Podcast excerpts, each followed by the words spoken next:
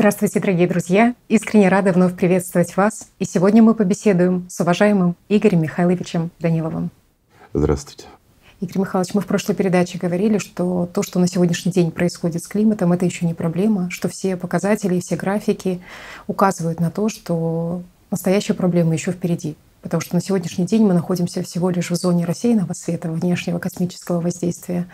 А вот как раз-таки, когда мы выйдем на пик, вот тогда начнутся настоящие проблемы. Но в то же время, пока мы не находимся на пике цикла, у нас есть шанс. И, как вы сказали, шанс довольно-таки хороший, чтобы противостоять внешнему космическому воздействию, что если мы, люди, сможем осознать проблему, если мы сможем объединиться и сможем что-то противопоставить Церберу, то у нас есть огромный шанс на победу. И вот вы в прошлой передаче затронули такой момент, что вот это решение, вот этот щит, зонтик от внешнего космического воздействия, в основе этого решения лежит как раз-таки принцип айкидо и квантовый эффект Зенона. И, конечно, возникло очень много размышлений, вопросов, недопониманий у наших зрителей относительно принципа айкидо. Поэтому первый вопрос, с которого хотелось бы начать эту беседу, а что это за принцип айкидо такой, в чем он заключается, если мы говорим в рамках ну, это образное выражение, mm-hmm. начнем с этого и больше философское такое.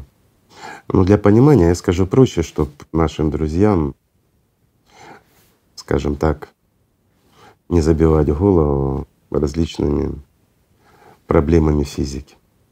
Для того, чтобы было понимание, что такое принцип айкидо.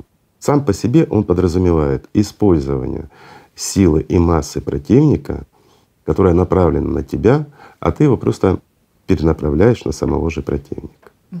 То есть использование силы и массы противника угу. для того, чтобы победить. Что это означает в сложившейся ситуации на сегодняшний день в проблемах с климатом? Да, мы столкнулись с внешним космическим воздействием на нашу планету и на другие планеты нашей Солнечной системы. Вследствие этого происходит добавочная энергия, которая приходит в нашу планету, к ядру. Там она высвобождается, преобразовывается, и вследствие энтропии выделяется огромное количество тепла, что разогревает магму, очень интенсивно плавит внешнее ядро, магмы становится больше, она становится более текучая, жидкая. Я бы это сравнил с закипанием чайника, ну так скажем. Он закипает, когда вода начинает бурлить, появляются пузырьки, и мы вследствие этого наблюдаем на сегодняшний день уже достаточно много глубокофокусных землетрясений. То есть в той мягкой жидкой среде внутри нашей планеты, где землетрясения вообще ну, и быть не может.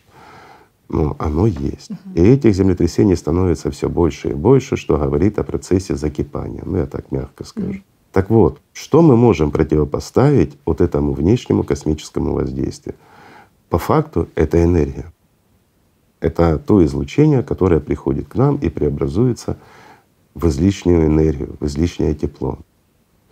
У нас ну, нет возможности, ну, должно быть противодействие хотя бы равное по силе, а лучше превосходящее, правильно? Угу. То воздействие, которое идет на нас, ну, чтобы хоть как-то защититься. У нас ну, просто физически нет возможности где-то найти, добыть эту энергию. У нас в планете нет такой энергии. В целом, вот во всей нашей сфере невозможно добыть такое количество энергии, чтобы противопоставить внешнему воздействию. Для этого естественно приходит понимание, что мы должны использовать принцип айкидо. То есть ту огромную силу использовать против нее же. Угу. Ну, вот, надеюсь, понятно. Теперь стало более понятно, почему она будет действовать только тот период, пока вот это внешнее космическое воздействие идет Конечно. на планету. То есть, если мы сможем, как человечество, найти в себе разум, в действительности объединиться, ну, скажем, создать единый научный центр, дать все возможности для наших ученых, и опять-таки, если у них получится все-таки создать этот щит — и в действительности спасти нашу планету, то этот щит будет действовать, как ты уже сказала, ровно столько, сколько будет идти-то воздействие. Почему? Потому что ту же силу мы сможем использовать направленную против этого же воздействия на нас. А это ли... возможно, друзья. Mm-hmm. Ну, пока что это все теория. Естественно, что у нас, скажем так, понимание есть, а опыта и практики, конечно, нет. Это естественно.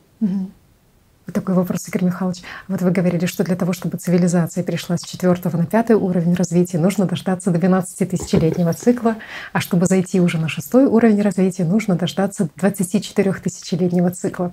И возникали вопросы, а вот этот щит, который действует на основе принципа айкидо, в новых циклах он также будет действовать, также будет защищать, собственно, нашу планету или нет? Или ну, нужна ли такая Конечно, он не будет действовать, но если мы как цивилизация, как человечество, мы найдем решение и сможем его создать, то при необходимости мы можем его создавать каждый раз, когда нам, ну, скажем, это необходимо, когда возникает такая внешняя угроза. Это понятно. Но на самом деле необходимости в этом, я думаю, не будет, если у нас получится стать цивилизацией и в действительности найти такое решение. Почему? Я постараюсь опять такие аллегорические, но пояснить. Вот почему для нас сейчас это настолько губительно. Это естественное природное явление, как мы смогли убедиться в этом. Оно происходит на каждой планете, на каждой звезде, в каждой галактике. Это естественный процесс, который происходит у нас в космосе. Просто мы достигли сейчас уровня развития определенного как человечество, немножко что-то начали понимать, скажем, в той же физике, ну, и мы смогли обратить внимание на то, что происходит. То есть мы это увидели. Мы увидели и поняли, что это идет внешнее воздействие. Оно идет из глубин космоса, но этому подвержены все. Поняв этот процесс, мы углубились в его понимание. Оказывается, то, что наше понимание было устройство вообще, скажем, этого мира, Вселенная наша, оно немножко другое.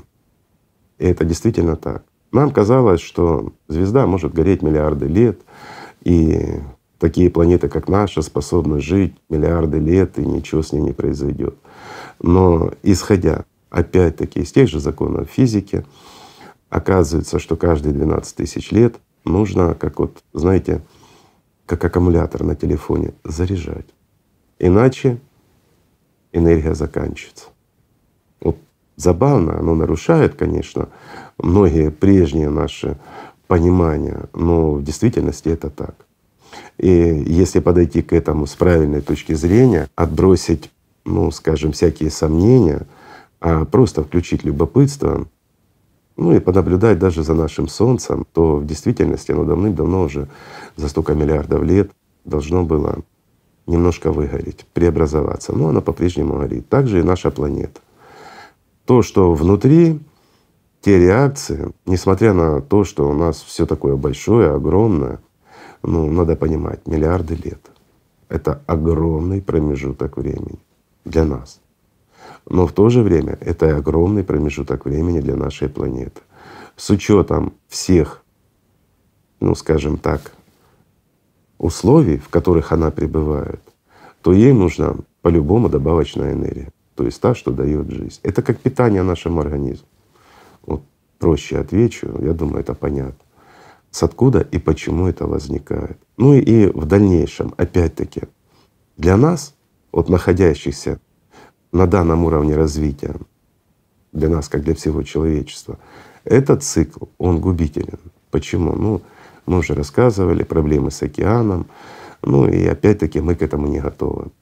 И если опять рассмотреть аллегорически, то мы как первобытные люди, которые находятся в глубокой яме, и на нас падают слитки золота, огромные, там по 10, по 20 килограмм. И вот они просто с неба, как дождь, на нас летят.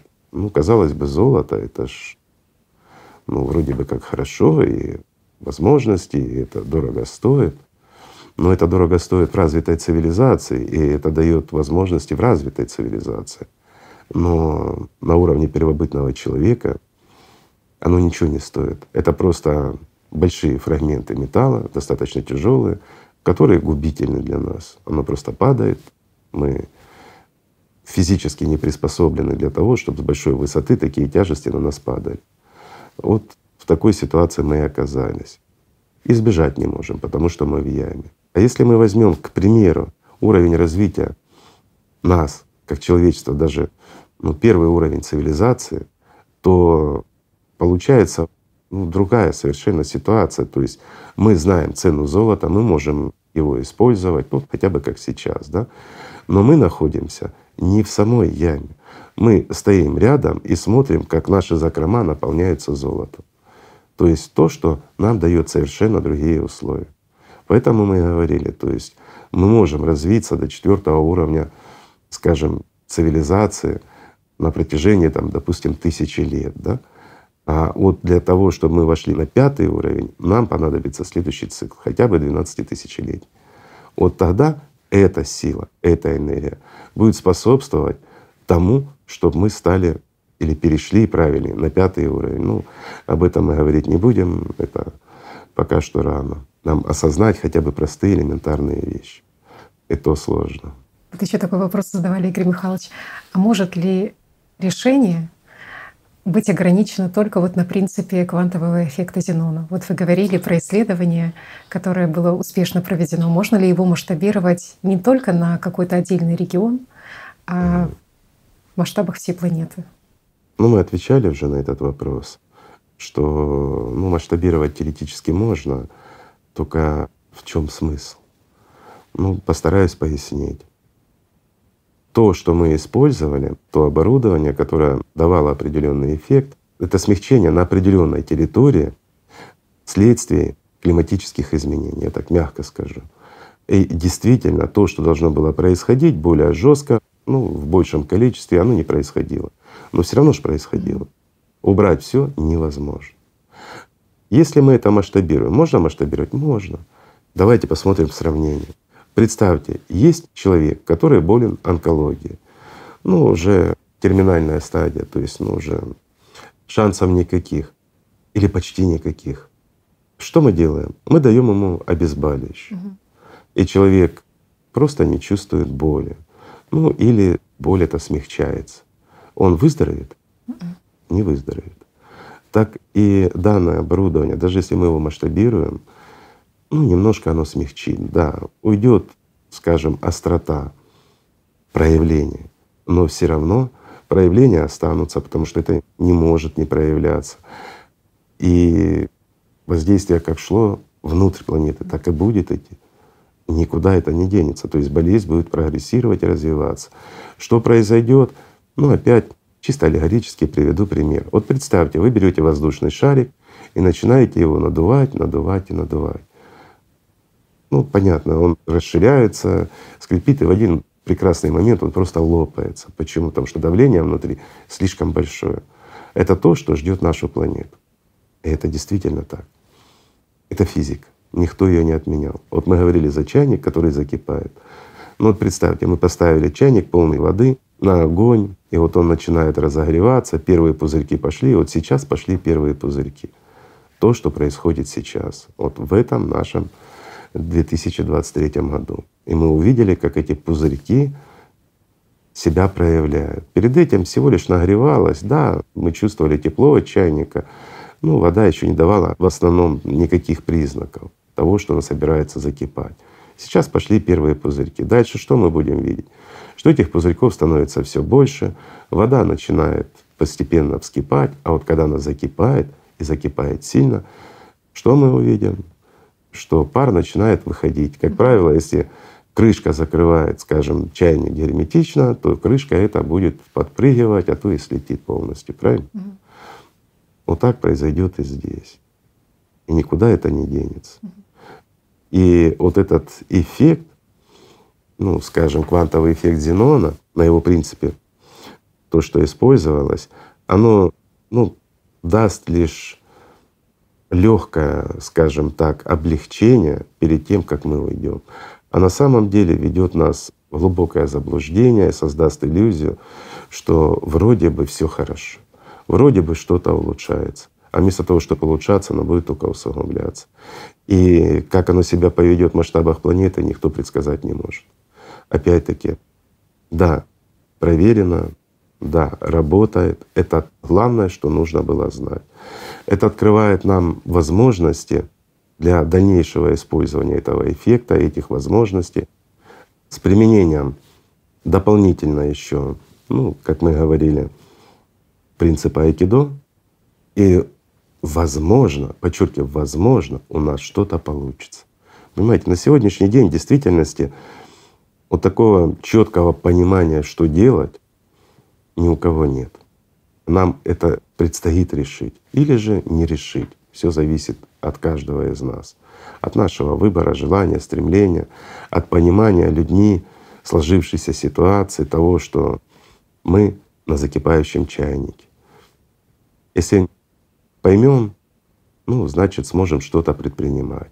А если сможем что-то предпринимать, а здесь условие одно — это создание единого центра, это, это много чего нужно. И здесь или все люди должны об этом узнать, или, по крайней мере, все политики понять всю сложность сложившейся ситуации и начать что-то предпринимать. Ну, если такое будет, то, возможно, у нас что-то и получится. Шансы есть, шансы хорошие. Возможно, мы уверы. Ну, где-то так. То есть получается, что вот эта симптоматика и убрать симптоматику — это тот максимум, который можно выжить на сегодняшний день из вот этого квантового эффекта Зенона? Ну, опять-таки, это все теоретически. Угу. Практически никто этого не делал. Мы можем лишь представлять, догадываться, как будет себя вести и наша атмосфера, и наша планета в целом, что будет происходить, если мы масштабируем это на уровень всей нашей планеты. Ну, а если мы ошибемся? Может получиться обратный эффект. Ведь может, может. Все, вот видишь, вот все на уровне может. А что значит обратный эффект? Ну, обратный эффект, ну, вместо того, чтобы убрать боль, он может усилить угу. эту боль. И тогда проблемы начнутся гораздо быстрее. Может быть такое? Может. Почему? Потому что мы, как человечество, мы сталкиваемся с тем, что еще не изучено. И вот мы, как слепые котята, пытаемся пройти в этой глубокой темноте, в то время, когда нас еще и палками бьют. Понимаешь? Не знаю. Вот честно говорю, все идет вслепую, на ощупь, исходя из тех возможностей, которые есть. Ну, а возможности тоже крайне ограничены. Сейчас они еще более ограничились. И вот опять-таки, ну приведу простой пример. Понятно, что людям оно не надо, но для наших друзей, тех, кто в теме, у нас возникла опять необходимость определенная. Ну, это связано с тем микромиром, его изучением, наблюдением, постановкой определенных экспериментов, то, что раньше мы могли сделать. На сегодняшний день доступа к тому оборудованию по известным причинам у нас нет. Мы нашли необходимое оборудование, скажем, на другой территории, но появились условия. Нам выставили счет за проведение всего лишь одного эксперимента. Этот счет такой, что ну, и с учетом того, что мы остались и без домов, и без средств, и без бизнеса, ну, это абсолютно неприемлемо для нас. Это огромные цифры.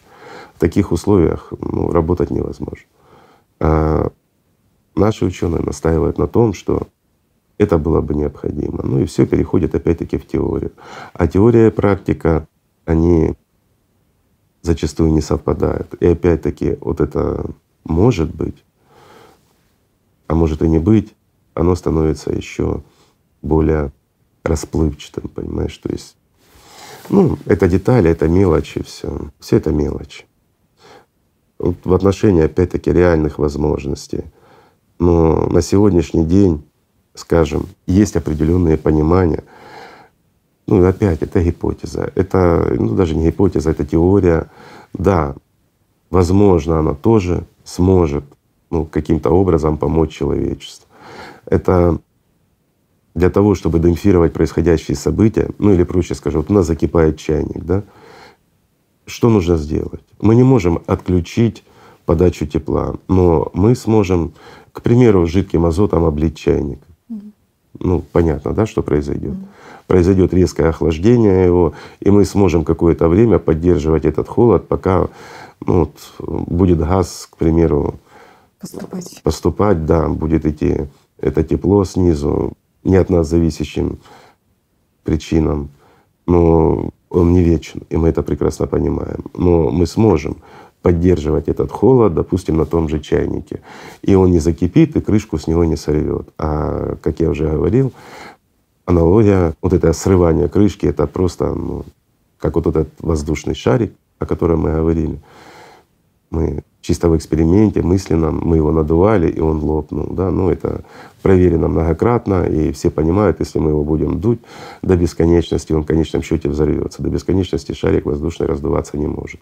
Так и наша планета. Она находится в тяжелейшей ситуации. У нас очень много глубокофокусных землетрясений происходит. А мы уже говорили и не раз о том, что каждое глубокофокусное землетрясение — оно в эквиваленте приравнивается к большому количеству ядерных бомб, которые взрываются одновременно там в глубине. Это высвобождение огромного количества энергии, добавочного ко всему прочему. Куда эта энергия будет деваться? Простой вопрос. И чем дальше, тем больше будет вот этих глубокофокусных землетрясений. Мы об этом говорили давно. Что мы наблюдаем сейчас? Увеличение, катастрофическое увеличение количества глубокофокусных землетрясений. Но это же так. То есть процесс закипания происходит. Знаете, вот как пузырьки, вот мы говорили, чем больше их поднимается, тем больше вот этих кавитационных эффектов и происходит. Ну вот то, с чем сталкиваемся.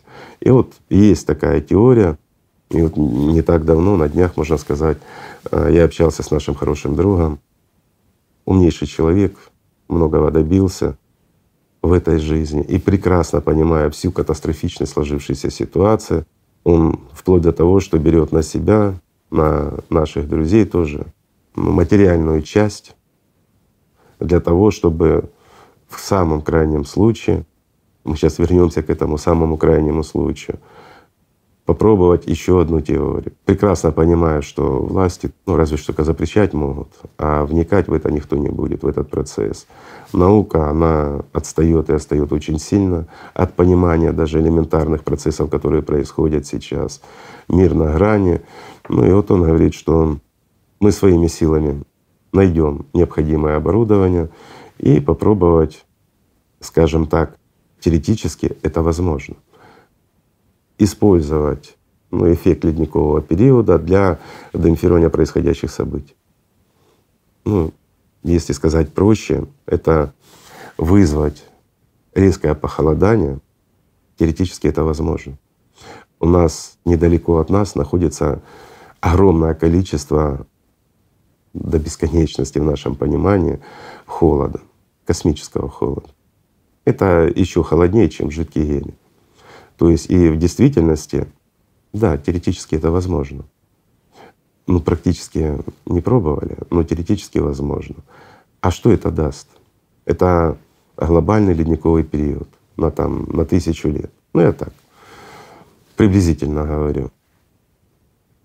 По самым оптимистическим пониманиям, это ну, практически за кратчайший период времени это дни, месяцы, это 99% всего населения умрет. Ну, может быть, один процент каким-то образом приспособится. Ну, я не знаю, там бункеры какие-то, пещеры, еще что-то, какое-то оборудование. Ну, давайте смотреть здраво и рассуждать, как взрослые люди. Любые запасы, которые бы мы не организовали, они очень быстро закончатся мы останемся без света, без газа, без каких-либо возможностей в то время, когда на улице минус 50, минус 70, ну, плюс небольшие изменения в нашей атмосфере, которые касаться будут опять-таки уменьшения количества кислорода, ну и многое другое. То есть вопрос выживания ставится под большие сомнения, но это шанс для выживания человечества. То есть, что поколения будут меняться, люди каким-то образом смогут выжить, используя хоть какие-то понимания, современные технологии, хотя бы в глубинах пещеры. Да? И в конечном счете человечество сможет сохраниться. То есть умнейший человек, прекрасно понимающий всю сложившуюся ситуацию, он, скажем так, готов пожертвовать всем, собой, своими родными и близкими ради того, чтобы человечество выжило чтобы род человеческий сохранился на этой планете и использовать этот, ну, казалось бы, безумный шанс. Но это шанс, хоть какой-то. И вот ответ. Есть люди, которые понимают, которые готовы на все, пожертвовать все, что он заработал за жизнь, ну, свою жизнь, жизнь родных и близких, своих детей, внуков, на то, чтобы сохранить жизнь. И миллиарды людей, которым, ну, которым просто все равно. Ученые, которые безразличны к этому, даже вникать не хотят. Я уже молчу о правителях. У них слишком много серьезных задач на сегодняшний день. Им не до климата, не до тех реальных изменений, которые происходят. Вот так вот в мире и происходит. Такая Михаил, горькая и сложная правда. Огромное спасибо, что вы показываете такие альтернативные даже варианты, потому что на фоне них ты понимаешь, насколько все таки самым лучшим и выигрышным вариантом является созидательное общество для людей, ну, когда это, не нужны ни лишений, ни Знаешь, это ничего. не парадокс, угу. это идиотизм. Это действительно идиотизм.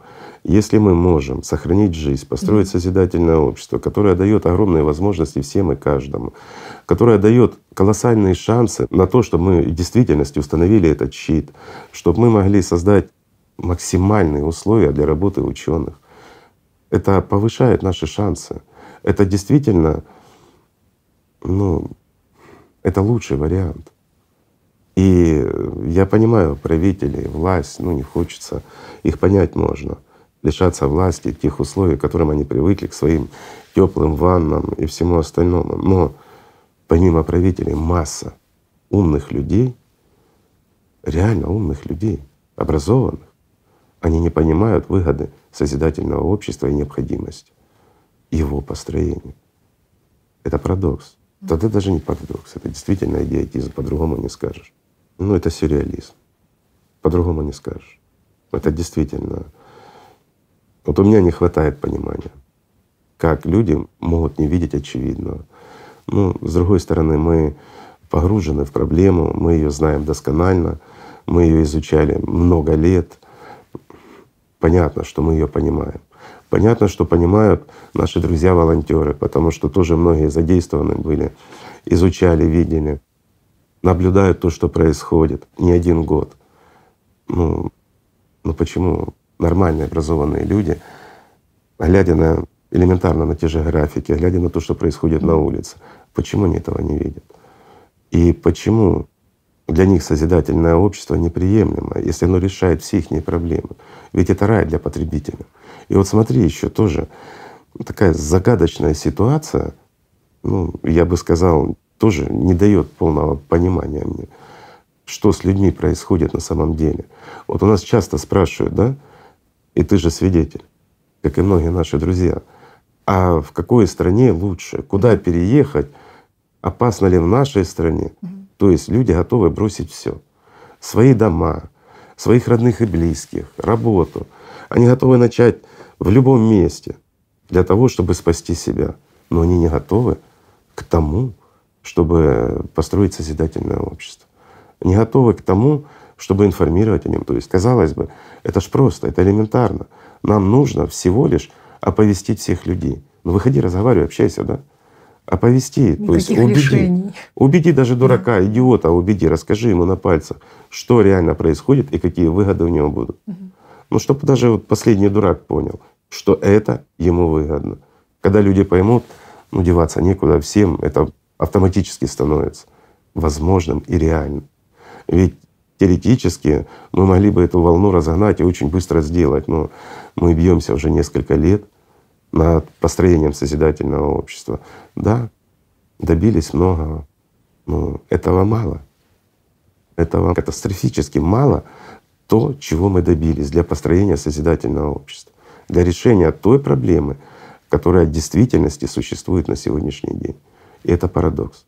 Понимаешь, то есть бросить все, начать с белого листа в чужой стране готово.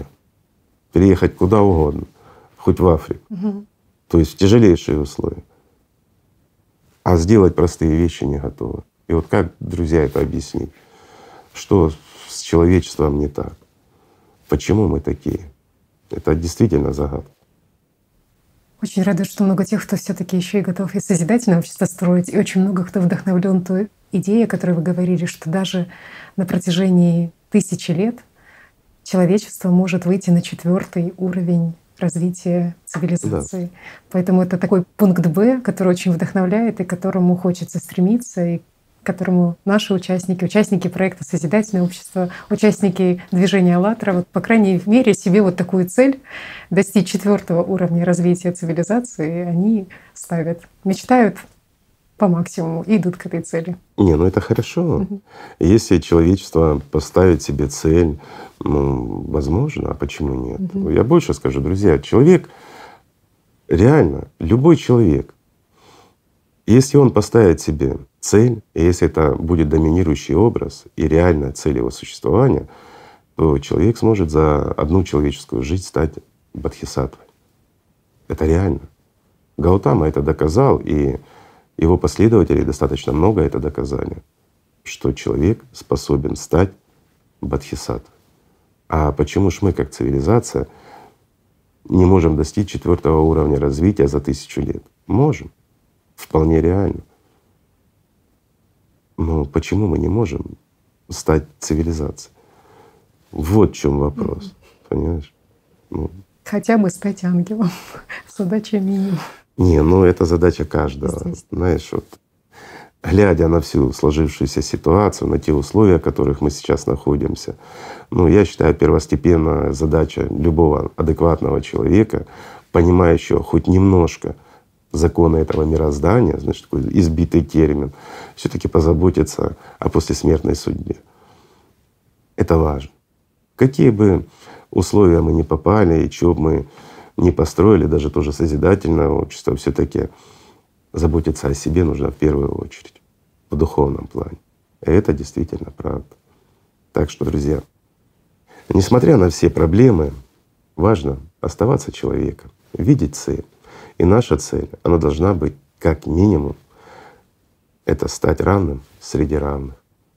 Спасибо. Огромное спасибо. Спасибо вам, друзья. Мир вам и любви Божией.